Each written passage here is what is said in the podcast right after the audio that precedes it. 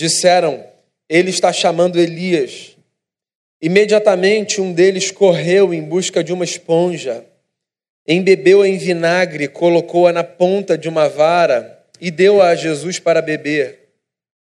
Mas os outros disseram: Deixem-no, vejamos se Elias vem salvá-lo. Depois de ter bradado novamente em alta voz, Jesus entregou o Espírito. Naquele momento, o véu do santuário rasgou-se em duas partes, de alto a baixo.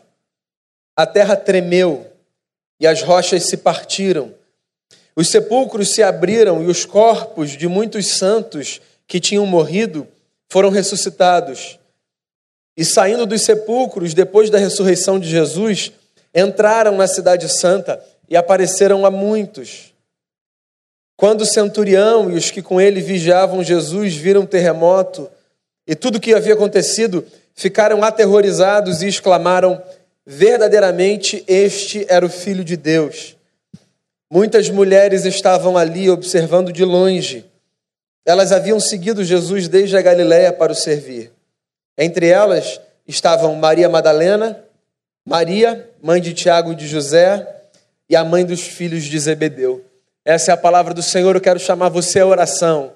Antes da gente se debruçar sobre o texto, feche seus olhos, ore mais uma vez aí no seu lugar, peça ao Senhor para falar com você, para que a palavra encontre no solo do seu coração espaço para frutificar. A tua palavra, Senhor, ilumina a nossa caminhada. A gente aprende isso no Salmo. Ela é a luz para o nosso caminho. E eu queria pedir ao Senhor, nesse momento, que a tua palavra ilumine o nosso coração, para que a gente enxergue mais uma vez a verdade mais bonita do Evangelho, de que Jesus é o Filho de Deus, que morreu por nós na cruz do Calvário, dando a sua vida em resgate pela nossa. Que todo mundo aqui se sinta amado por causa da verdade da palavra, acolhido por ti, e que todo mundo experimente a graça da redenção que é proposta ao nosso coração por essa expressão tão maravilhosa do amor de um Deus que se dá por nós. Que o texto nos seja fonte de inspiração para a vida. É o que eu peço a Ti com o perdão dos pecados. Em nome de Jesus. Amém. Você pode enxergar a morte de Jesus de algumas formas. Você pode enxergar, por exemplo, a morte de Jesus como a morte de um líder religioso cuja vida e mensagem eram insustentáveis para a religiosidade do seu tempo. Jesus viveu três anos dedicado a uma causa, a causa que a gente chama de causa do Evangelho. Jesus era um judeu, fazia parte, portanto, de um contexto religioso específico, subscrevia a lei de Moisés, participava das festas, ia ao templo. Jesus era um homem da sua religião. Não obstante, Jesus trilhou dentro da sua fé um caminho tão singular, tão específico, tão único, tão subversivo, que isso fez com que, por parte dos seus pares de fé, crescesse um ódio descomunal em relação a ele. A elite religiosa dos dias de Jesus odiava o nosso mestre. Eles não podiam suportar a forma como ele se relacionava com a lei de Moisés. Como ele quebrava, por exemplo, o sábado. Como ele se permitia ser tocado por mulheres, por leprosos. Como ele se assentava à mesa com gente de quem todos buscavam distância. Os três anos de ministério de Jesus foram três anos de perseguição, porque aqueles que detinham o poder da interpretação religiosa não conseguiam lidar com o fato de que Jesus era um religioso diferente. E depois de três anos de ministério, Jesus morre.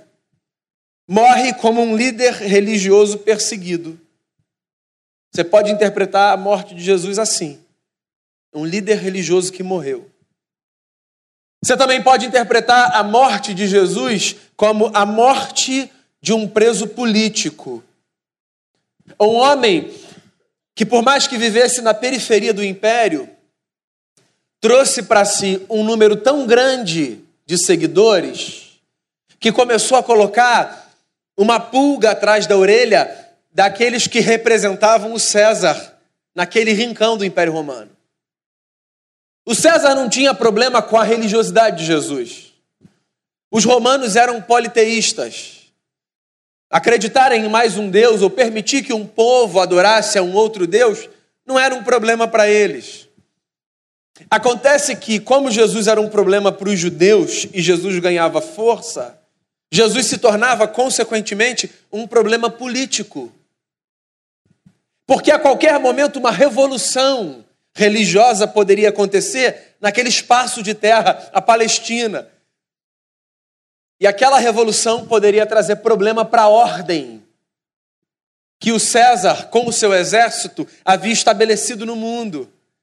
Os romanos eram conhecidos pela sua força e pela paz que eles garantiam aos cidadãos de todos os cantos do império. No primeiro século, todo mundo já tinha ouvido falar da Pax Romana. Os romanos, um, construíram estradas para que pessoas de todos os lugares pudessem ir a Roma, e dois, colocavam, ainda que na base da força e do terror, exército espalhado por todos os rincões, para dar aos seus cidadãos segurança, proteção. Jesus morre depois de três anos de ministério, não apenas como um líder religioso, mas como uma figura política que potencialmente traria problema para o império. Agora, você também pode enxergar a morte de Jesus de uma outra forma que não tem a ver necessariamente com a religião, nem com a política. Tem a ver com a fé. E por que, que eu digo que não tem a ver necessariamente com a religião, se eu digo que tem a ver com a fé? Porque religião e fé não necessariamente caminham o tempo todo na mesma página. Esse texto que eu li é um texto que não nos permite enxergar a morte de Jesus apenas como um problema religioso resolvido, e tampouco nos permite enxergar a morte de Jesus apenas como um problema político resolvido. Esse texto é um texto que nos faz olhar para a morte de Jesus e chegar à conclusão de que, mais do que uma agenda religiosa e de uma agenda política, numa sexta-feira, na cruz do Calvário, alguma coisa misteriosa aconteceu que tinha a ver não com a agenda dos judeus, nem com a agenda dos romanos, mas com a agenda do eterno. Você percebe como um texto é importante nos evangelhos, quando, dentre outras coisas, todos os evangelistas fazem questão de registrá-lo. Não que os outros sejam menos, veja bem. Mas quando você encontra Mateus, Marcos, Lucas e João falando sobre um negócio que aconteceu, você pode voltar os seus olhos para esse texto, porque tem alguma coisa ali que a gente não pode se esquecer.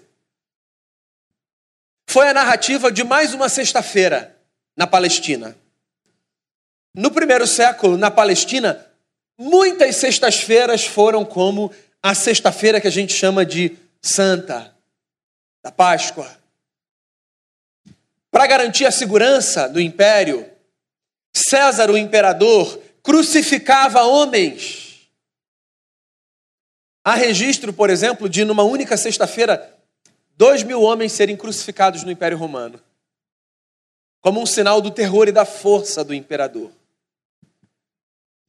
Aquela sexta-feira que a gente chama de Sexta Santa da Páscoa foi diferente. E Mateus deixa muito claro o porquê.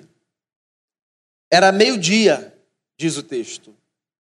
E houve trevas sobre toda a terra, do meio-dia às três. E por volta das três horas, Jesus, um dos crucificados, entre os outros dois que estava o nosso Senhor, bradou com a força que lhe restava: Eloi, Eloi, lama sabachthani, que significa Deus meu, Deus meu, por que me desamparaste? O fenômeno do escurecimento da terra no meio de um dia, hoje nos é conhecido por algumas informações que a ciência nos traz, certo? Mas é curioso perceber que justamente no exato momento em que o Nazareno era crucificado, entre dois malfeitores, por um período de três horas, um povo que via a luz foi tomado pela força das trevas. Durante três horas, aquela gente não conseguia entender o que estava acontecendo. Como eu disse a você, muitas outras vezes, outras mortes aconteciam como um sinal da força da agenda de um homem que não queria perder o seu poder. Mas naquela sexta, uma agenda maior irrompia a história. Agenda dos céus, agenda de Deus, aquele que governa a nossa vida, aquele que às vezes inverte a ordem dos acontecimentos, aquele que às vezes atravessa o curso do nosso dia para nos lembrar que Ele e não nós temos o controle total da história. Meus amigos e amigas, como nós precisamos às vezes ser lembrados da verdade de que, por mais que haja agendas humanas que regem a história, existe dos céus um Deus que governa um Deus que atravessa com a sua pauta, a minha pauta e a sua, nos lembrando que a nossa vida, como eu disse hoje de manhã, não é resultado do acaso, nem é governada apenas pelas leis dos homens. Ela é alvo direto de uma intervenção divina. O céu se escurece, o mundo faz luto, o mundo se cala o mundo para. Porque na cruz um homem bradava. Um homem bradava o grito de agonia que todo mundo que é honesto consigo mesmo já bradou. Deus, meu Deus, por que, é que o Senhor me desamparou? Você sabe por que a fé cristã me cativa? Eu disse isso diversas vezes aqui, eu queria repetir. É porque na fé cristã eu encontro um Cristo com o qual eu posso me identificar. Quantas vezes na minha vida, em momentos pontuais, eu me, eu me senti desamparado, abandonado por Deus, pelo Deus que disse na Sua palavra sempre está comigo. Quantas vezes a gente passa por experiências que de tão duras, de tão cruéis, de tão vis, nos dão uma única sensação: a de que nós fomos esquecidos. Pois se essa é uma sensação que às vezes nós temos, mesmo que nós saibamos que Deus está conosco todos os dias, essa foi uma certeza que Jesus teve. A gente cantou ainda há pouco. É mais fácil cantar do que falar. O peso do pecado ele levou sobre os seus ombros. O desamparo do Cristo tinha a ver não apenas com o fato de que ali ele estava preso, sofrendo uma morte lenta, angustiante. A morte de cruz era a morte dos piores criminosos, porque ela era lenta. O sofrimento era homeopático. Aquela gente sofria, e sofria, e sofria, e sofria a ponto de em algum momento muitos pedirem: acabem logo com a minha vida. Pois Jesus sofria não apenas porque estava preso no madeiro, crucificado, coroado com uma coroa de espinhos, Jesus sofria porque Jesus carregava sobre os seus ombros o peso do pecado da humanidade. Essa fala pode parecer muito simbólica, muito filosófica, muito intangível. Pois então pense, na sua própria trajetória. Pense nos erros que você comete e que, pela sua gravidade e pelas suas consequências, trazem sobre a sua vida um peso descomunal. Lembra do salmista? que disse assim: Quando eu pequei, os meus ossos ficaram pesados. Eu parecia envelhecido. Parecia que tinha um negócio fazendo pressão sobre os meus ombros. É a experiência que a gente tem pela força desse peso que desce na nossa consciência quando a gente sabe que a gente faz alguma coisa que a gente não deve. Verdade ou mentira? Então, a gente sente uma força descomunal sobre os ombros, ou para fazer jus à experiência na consciência, quando a gente tem de carregar a angústia de um erro que a gente comete. A gente não consegue nem imaginar um peso que corresponda à angústia de todos os nossos erros somados. Só os nossos, cada um pensa no seu. Agora, você imagina, é isso que a nossa fé acredita. Um homem carregando sobre si o peso do pecado da humanidade. Um homem que traz para si a responsabilidade de espiar o pecado da humanidade. É como se Jesus na cruz estivesse dizendo a Deus o seguinte: Pai, que venha sobre mim a ira do Senhor pelos pecados dos homens. Jesus funciona na nossa espiritualidade como uma espécie de de para-raio. Ele absorve e tira da gente o impacto da condenação. Quando a gente encontra Cristo, a gente diz assim: agora eu posso viver mais leve. Isso não tem a ver com o fato de que por causa de Cristo a gente não tem mais a nossa consciência acusada pelos erros. Tem a ver com o fato de que por causa de Cristo agora a gente sabe que mesmo diante dos nossos erros, a gente é perdoado. E isso é libertador. Você sabe por que você pode experimentar a libertação que a graça de Deus proporciona para a minha vida e para a sua vida? Porque Cristo na cruz foi desamparado pelo Pai, para que eu e você fôssemos amparados na família da fé. Deus meu, Deus meu, por que me desamparaste? A pergunta sem resposta. Pois é, Jesus também teve uma pergunta sem resposta. Por mais que ele soubesse qual era a sua missão, Jesus já esteve nesse lugar onde nós nos encontramos, de fazermos a Deus perguntas, sem saber da parte dele que respostas temos. Mas a verdade, meus amigos, é que alguma coisa estava em curso ali. Alguma coisa estava acontecendo naquela sexta-feira que não tinha a ver apenas com a agenda religiosa, que não tinha a ver apenas com a agenda política. Coisas assustadoras aconteceram. Além do céu ter ficado noite, de meio-dia às três,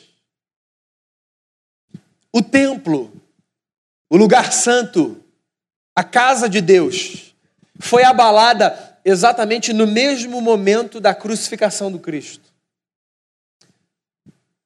O templo funcionava assim. Havia muitos espaços. Havia um espaço para as mulheres, havia um espaço para os gentios, havia um espaço para os homens, havia um espaço separado de todos os espaços era o santo lugar, o espaço do mistério, o espaço do sagrado. Esse espaço, nem os sacerdotes tinham acesso a ele. Uma vez por ano, o sumo sacerdote adentrava esse espaço sagrado, que era separado de um outro espaço por uma cortina. Que veja você, tinha 20 metros de altura e tinha uma espessura de quatro dedos. Era uma cortina. Uma senhora cortina. Que não se rompia facilmente. Que não podia nem ser tocada pelos homens. Segundo a lei de Moisés, quando o sumo sacerdote adentrasse o santo lugar, ele tinha de fazê-lo depois de passar por um ritual de purificação, amarrado a uma corda. Se acontecesse alguma coisa com ele lá dentro, ele morresse, nenhum sacerdote podia entrar para puxar o camarada de lá. Tinha de ser pela cordinha. O lugar sagrado. Quando Jesus morre naquela sexta-feira, o véu do templo se rasga. Se rasga do alto a baixo. 20 metros, quatro dedos de espessura. Num lugar onde ninguém entrava. Alguma coisa aconteceu. O sagrado foi exposto. O que era secreto agora estava nu aos olhos de todos. Todo mundo podia ver o que havia por detrás. E mais, Caifás, o sumo sacerdote, tinha perdido a sua função. Porque se não tem mais santo lugar, não tem mais necessidade de entrar para todos os dias se pedir perdão pelos pecados de um povo. A morte de Jesus, diz Mateus, torna obsoleto o sacrifício. Como se o evangelista estivesse dizendo o seguinte: a gente não precisa mais de rito, já está feito. O cordeiro foi morto sacrificado de uma vez por todas. Se isso não traz leveza para a nossa vida, eu não sei o que é que traz. Você devia dar graças a Deus porque você vive no século 21, nasceu no século 20 e participa de uma dinâmica religiosa que não demanda de você levar para o templo que era um só, um animal cujo tamanho era proporcional ao seu pecado Imagina. Galera entrando com elefante. Pedindo ao sacerdote que fizesse por você o que você não podia fazer por você, que era sacrificar o animal, espiar aquele sangue, aspergi-lo, como um símbolo do perdão dos pecados, e aí voltar e aí, no meio do caminho, já pensar qual é o outro animal que você vai levar, porque você já se deu conta de que você pecou de novo. E você repetir o rito, e repetir o rito, e repetir o rito, vezes sem conta. Aí vem Jesus e faz de uma vez por todas. E dá um suspiro e diz para Deus assim: está consumado, está feito. Está pago. Pode rasgar o véu de alto a baixo, para não parecer que enquanto ele estava sendo crucificado tinha alguém lá escondido no templo, rasgando de baixo para cima. Rasga esse negócio. A gente não precisa mais esconder o mistério. O mistério está revelado. O Deus que tomou forma foi a cruz, não por causa de César, não por causa dos judeus, o Deus que tomou forma e foi a cruz, foi a cruz, porque esse era um projeto do eterno. A morte de Cristo, diz o apóstolo, foi conhecida nos seus efeitos desde antes da fundação do mundo. Jesus veio para morrer por nós.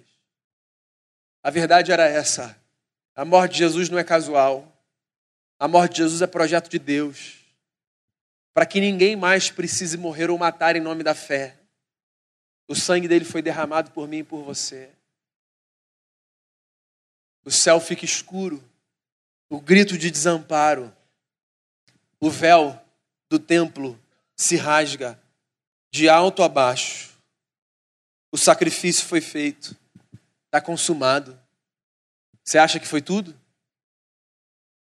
Teve o céu, teve o templo e aconteceu um terremoto. No entorno de Jerusalém havia montes. Nesses montes ficavam os sepulcros dos mortos que eram enterrados ali. A morte de Jesus, coincidentemente, provocou naquela região um abalo sísmico. E as montanhas do entorno de Jerusalém tremeram de tal forma que os sepulcros se abriram e os corpos dos mortos caíram. E diz Mateus que alguns voltaram para as suas casas. Não me peça para explicar. Sou presbiteriano. Não me peça para explicar. Tem um recado aí. A morte de Jesus sepultou a nossa morte. E agora, a vida para a gente ganha outra dimensão. Que não tem a ver necessariamente com presenciar o milagre de alguém que nós perdemos voltar ao curso da nossa história. Seria assustador e maravilhoso. Mas tem a ver com um fato. O fato de que, por causa da morte de Jesus, a nossa morte perdeu o seu poder sobre a nossa vida. E agora nós somos parte de uma gente que vive a experiência da vida eterna. O que significa viver agora com a leveza da eternidade e ter a consciência de que essa experiência de interrupção da vida que nos assalta a todos e todas, ela não determina pontualmente e cabamente o curso da nossa história. A nossa vida agora é para nunca mais ter fim. Porque o tempo que Deus nos der aqui é o tempo que Deus nos der ali, aqui. E para além do tempo que Deus nos dá aqui, há uma experiência que o tempo não é capaz de registrar num outro lugar, numa outra dimensão, que a gente já aprendeu hoje aqui e agora chamar de lar. É por isso que Paulo apóstolo diz assim: Onde está, a morte, a tua vitória? É por isso que o povo que segue Jesus diz assim: choramos, sofremos, mas vivemos eternamente. Porque naquela sexta-feira, diferente de todas as outras, não apenas um homem morreu. O Filho de Deus estava ali. As mulheres o contemplavam. E no meio do grito daqueles que o insultavam, uma fala começou a ser espalhada. Esse que está aí, verdadeiramente é o Filho de Deus. Amigos e amigas, esse que está aqui, verdadeiramente é o Filho de Deus. A igreja, esse prédio, para onde você vem, num domingo como esse, não é apenas a reunião de uma gente que acredita na mesma coisa e que por isso canta junto, ora junto e ouve junto. A igreja é o mistério de um povo que se reúne em torno da presença de um Cristo que está vivo, está entre nós. Parece mensagem de Páscoa, né? Eu acho que é mensagem de todo dia. Sobretudo do dia em que a gente se reúne em torno da mesa. Não foi apenas um líder religioso que morreu. Não foi apenas um preso político que morreu. Foi o Filho de Deus que nos reconciliou com o Pai. Por isso que o universo chorou. Por isso que o véu se rasgou. Por isso que dos sepulcros os mortos saíram. Por causa da morte de Jesus a morte, a nossa, a que nos aterroriza, perdeu completamente o seu poder sobre a nossa vida. E seja qual for a sua condição, esteja você bem, mais ou menos ou mal, feliz ou triste, sofrendo pelo que for, lembre-se de um negócio: a gente está aqui e Jesus está aqui com a gente. Eu queria chamar você à oração preparar o seu coração para a mesa. Queria chamar os meus irmãos, pastores e presbíteros dessa casa aqui, os diáconos e diaconisas que nos auxiliarão. Queria que você orasse nesse momento. O apóstolo Paulo diz que a participação na mesa pede de nós discernimento. O que significa que nós não devemos nos aproximar do pão e do cálice de outra forma que não seja tendo consciência do que isso representa. Essa mesa não é dessa igreja local. Essa mesa é de todos aqueles e todas aquelas que entenderam verdadeiramente o que aconteceu naquela sexta-feira. O Filho de Deus estava ali. O Filho de Deus está aqui, vivo, sendo exaltado e adorado por cada um de nós.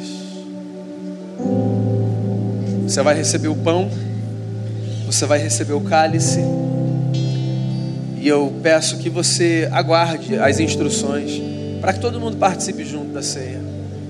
Ao receber, não seja um espectador desse momento, seja um adorador do Cristo que está entre nós. Ore, prepare o seu coração, celebre a fé. Vamos participar desse ensaio das bodas do Cordeiro que foi morto por nós. Tu és digno, Jesus. Tu és santo. Cordeiro que foi morto em nosso lugar. O filho que uma única vez foi desamparado pelo Pai, para que nós pudéssemos ser amparados nessa família nova que é a família da fé. Obrigado, Deus, porque aquela sexta-feira mudou o curso da nossa vida radicalmente. A gente que está aqui dois mil anos depois, aquela sexta-feira mudou o curso da nossa vida. Obrigado por tomar a cruz no nosso lugar. Obrigado por tornar qualquer sacrifício obsoleto. Agora, porque o Filho de Deus foi sacrificado em nosso lugar, a gente experimenta isso de graça e por graça. Obrigado, porque agora a gente pode encarar a vida e a morte de um outro jeito. Obrigado porque o Senhor, que morreu naquela sexta, tomou de volta a vida ao domingo, está vivo, está entre nós. Obrigado pelo Espírito que sopra sobre nós, nos lembrando: o Senhor está aqui.